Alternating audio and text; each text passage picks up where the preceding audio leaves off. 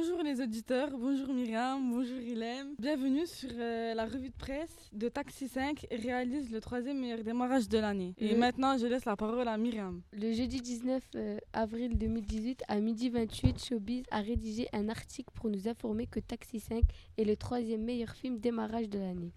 Taxi 5 en une semaine a fait plus de vues que Pierre Lapin qui est sorti une semaine avant, qui a fait 873 308 en deux semaines. Taxi 5 a fait en une semaine 1 524 218 entrées au cinéma.